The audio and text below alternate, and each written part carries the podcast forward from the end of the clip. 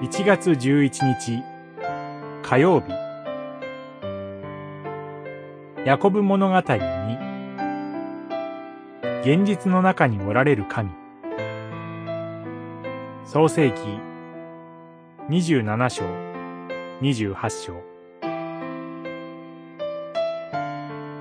28章16節ヤコブは眠りから覚めていった。誠に主がこの場所におられるのに、私は知らなかった。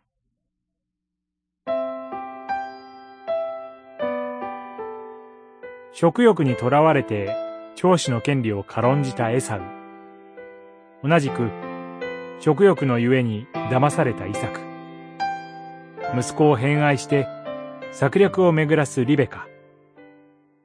目の見えない父親を平気で騙すヤコブ。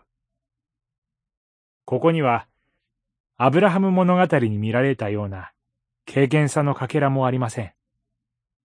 欲望を渦巻く現実の人間模様です。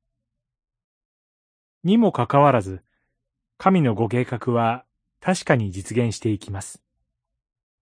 父親は、弟ヤコブを祝福してしまったからです。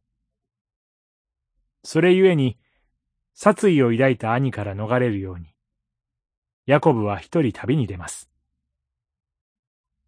そうして、心身ともに疲労困憊したヤコブは、とある場所で夢を見ます。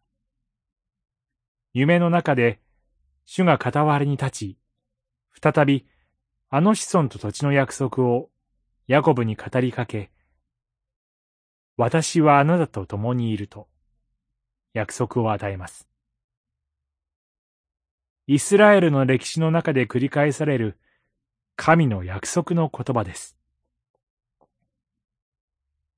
人間のドロドロとした現実の中で何の見通しも望みもなく生きていた孤独なヤコブに神が出会い、一方的に恵みを約束されました。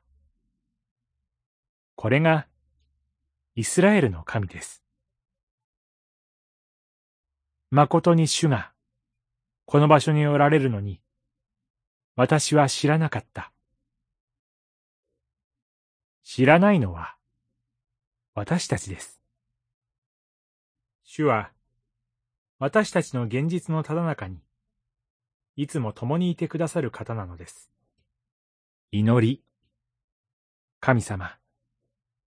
今日も一日私が歩むすべての現実の中に、片時も離れることなく、共にいてください。